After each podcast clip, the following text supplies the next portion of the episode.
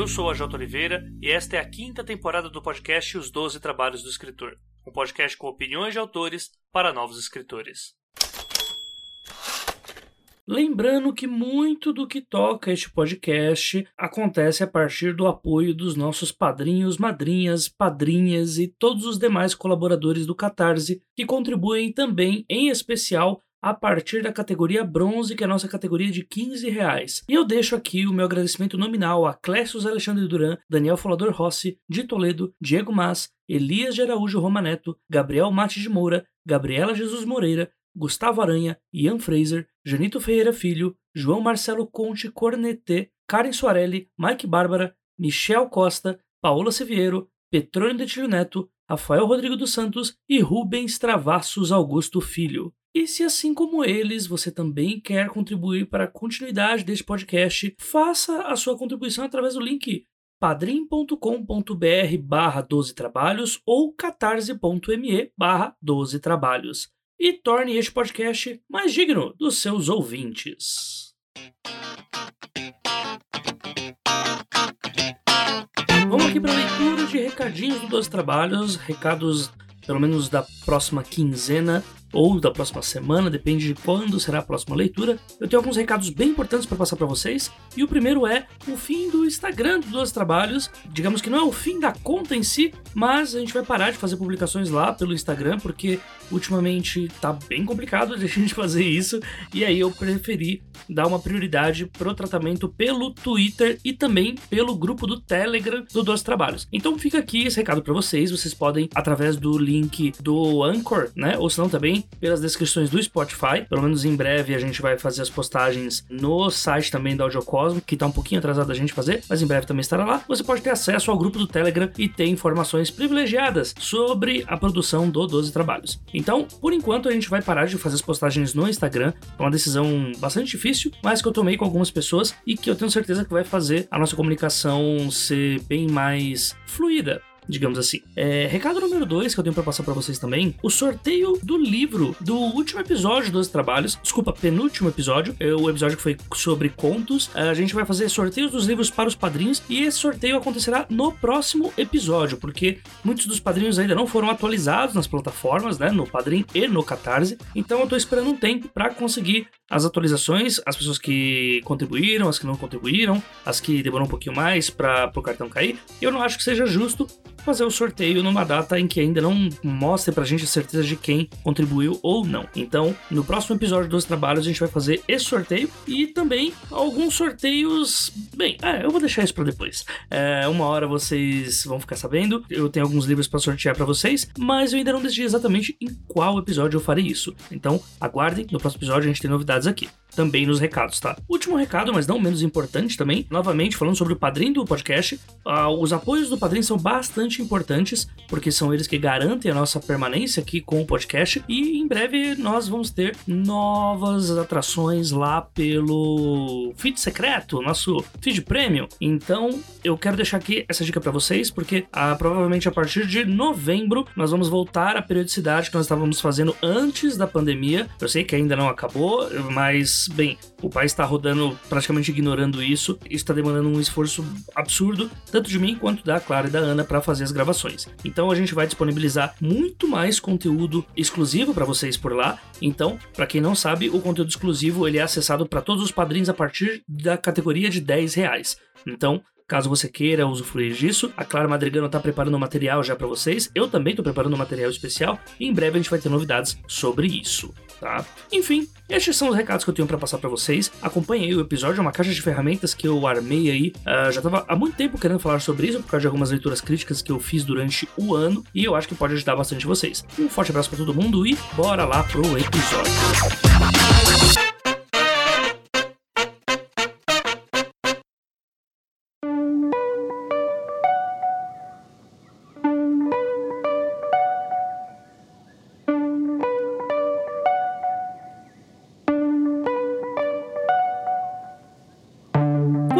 Vocês já assistiram algum filme ou acompanharam algum livro em que fica aquela dúvida sobre what the fuck, por que que esses personagens têm um vínculo entre eles? Por que que esse casal tá junto? Não faz o menor sentido. Eles são tão nhé.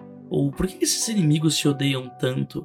Ou por que, que esse cara é amigo desse outro cara? Porque, tipo, ele é horrível e o amigo dele simplesmente daria a vida por ele porque sim.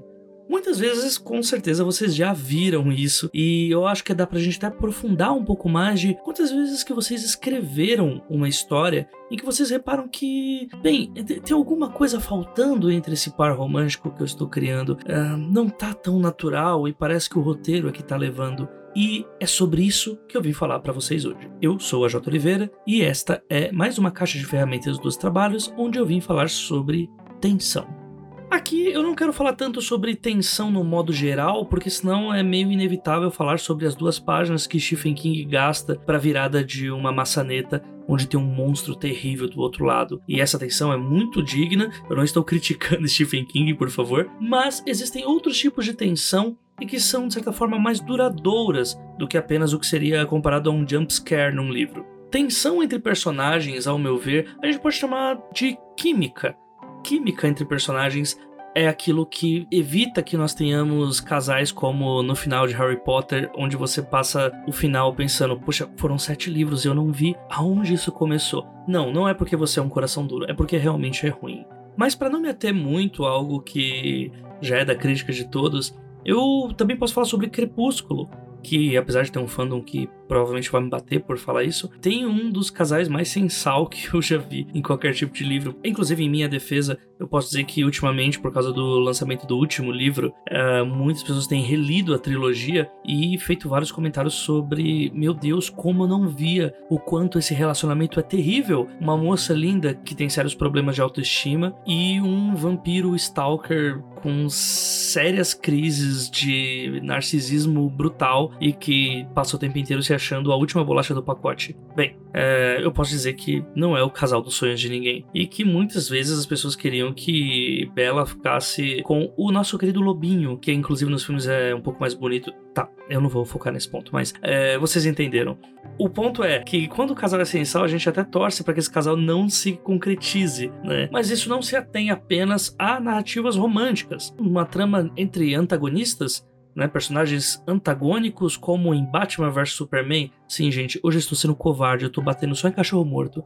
Mas acho que é inevitável nós falarmos como Batman vs Superman consegue ter um personagens com um ódio profundo um pelo outro e que você vai passar um bom tempo se perguntando por que eles não simplesmente conversaram e resolveram isso? Tipo, é tão fácil quanto resolver o plot com o nome dela é Marta. Eu precisava desse coice, desculpa. Em todos esses casos que eu citei, o que acontece é que não há uma química entre esses personagens. E essa química, ela precisa ser trabalhada não duas páginas virando uma maçaneta, mas em pequenos atos ou em personalidades que sejam contrapositórias e que levem a gente a achar que, bem, eles jamais seriam amigos, mas eles estão tentando. Existe algum motivo? Existe uma pulguinha ali e não apenas o por acaso. Existe algo que ligue esses personagens, seja por amor, por amizade ou por ódio. E é sobre isso que a gente vai falar aqui. Eu gosto muito do exemplo que o Chuck Palahniuk dá sobre Show Don't Tell, apesar de eu não usá-lo para o Show que é um exemplo em que ele coloca uma frase que é João amava Maria, por exemplo. Estou aqui parafraseando do meu modo. E João amava Maria convenhamos, é algo um, bem frio. No entanto, o Chuck ele modifica João amava Maria para uma cena onde ele coloca que João está no corredor da escola e todos os dias que Maria passava, ele virava a cabeça conforme ele sentia o perfume dela passando. E ele fazia isso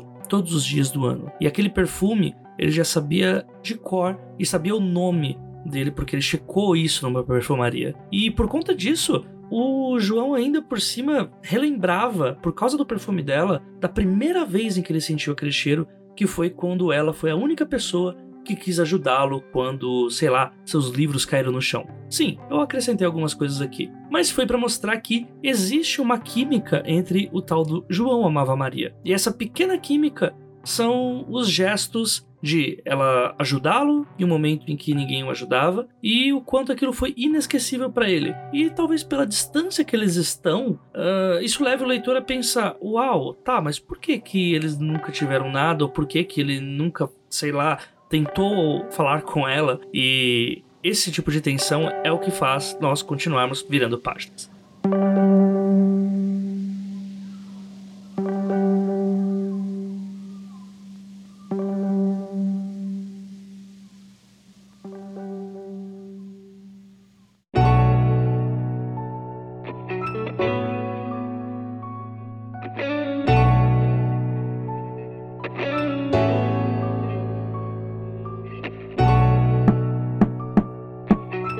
Autores que eu gosto de citar como exemplo nacionais que já apareceu aqui pelo Doze Trabalhos é o Vitor Martins. Para mim, o primeiro livro do Vitor Martins é uma aula de tensão que não chega a ser sexual, é amorosa. E essa tensão ela parte porque ele tem no seu livro 15 dias um plot em que dois personagens vão passar 15 dias inteiros, um livro inteiro, enclausurados na mesma casa.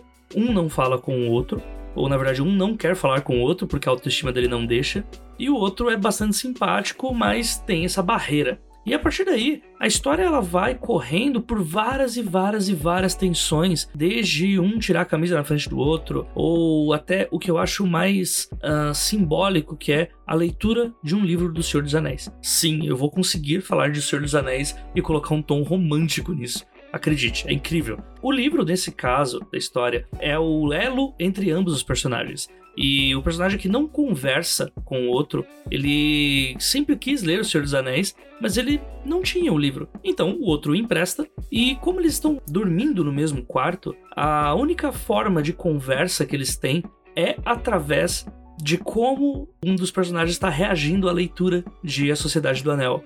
E isso é o que vai criando aí um vínculo entre os dois e mesmo que o personagem em alguns momentos se arrependa de ter conversado com o outro, ele queria muito isso. Então, a partir daí você tem uma tensão que é o desejo do personagem contra os próprios instintos e com alguém que está totalmente disposto a quebrar este eu silencioso, esse eu vergonhoso, esse eu que preferia estar tá na sua própria bolha e não falar com ninguém. Apesar disso, ambos se gostam e esse tipo de tensão é o que consegue levar um livro do começo ao fim com louvores.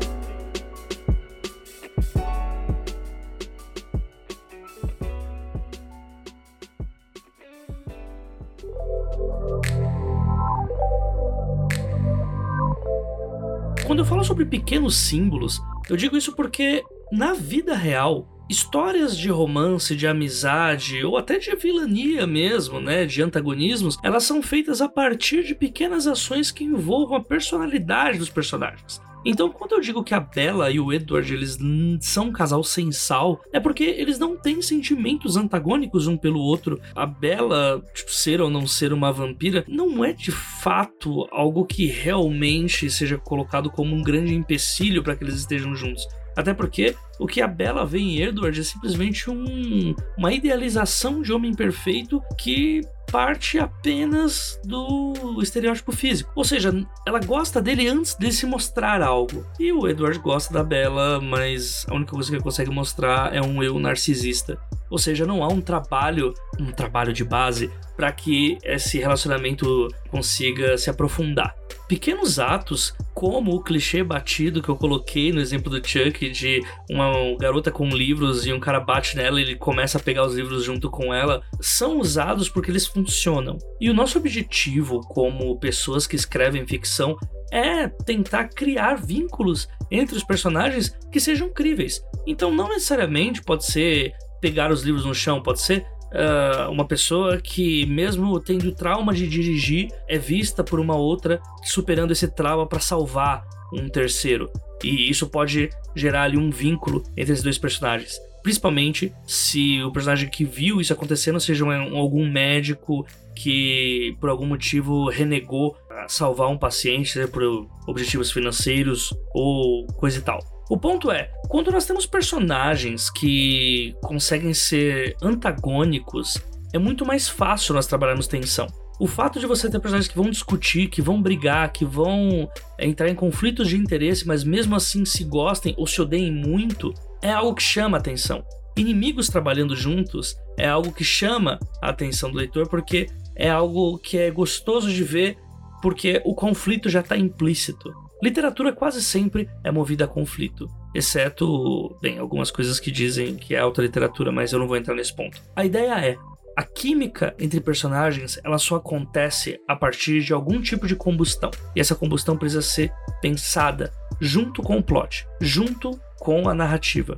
Não adianta só ter um enredo bom se os seus personagens não têm nenhum tipo de ligação. Se ela só gosta dele, ou se ele só gosta dele, ou se ela só gosta dela, porque, bem, ele é bonito, ou ela é bonita, ou ela, ele disse que a ama, então agora ela tem a obrigação de fazer algo sobre. Isso não é interessante, isso não tem nada a ver com vida, isso não tem nada a ver com relacionamentos, isso é só uma forçação de barra. Então, a minha ideia aqui é, na hora de tentar criar personagens que vão ter qualquer tipo de vínculo, pensar em por que, que essas pessoas se gostam. Ou por que, que essas pessoas se odeiam tanto? E a resposta disso é o que vai trazer veracidade para a trama. Pode parecer muito óbvio isso que eu estou dizendo, mas quando nós criamos uma história em que nós pensamos no começo, meio e fim do desenvolvimento, nem sempre esse fim terá a ver com o vínculo que os personagens têm um com o outro. Isso tudo é acréscimo, isso tudo é realidade para a história. E quanto mais real, mais divertido de acompanhar.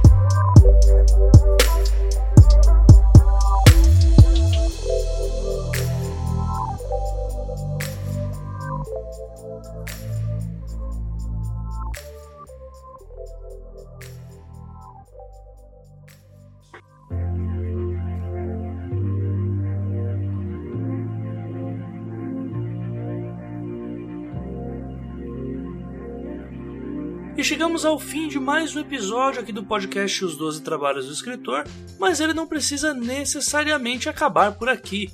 Se você quiser falar conosco, deixar suas perguntas para o convidado, deixar impressões do podcast ou comentário simples, então vai lá nos nossos perfis das redes sociais, nos sigam e deixe seu comentário através do Twitter, do Instagram ou do Facebook e através do arroba os 12 trabalhos.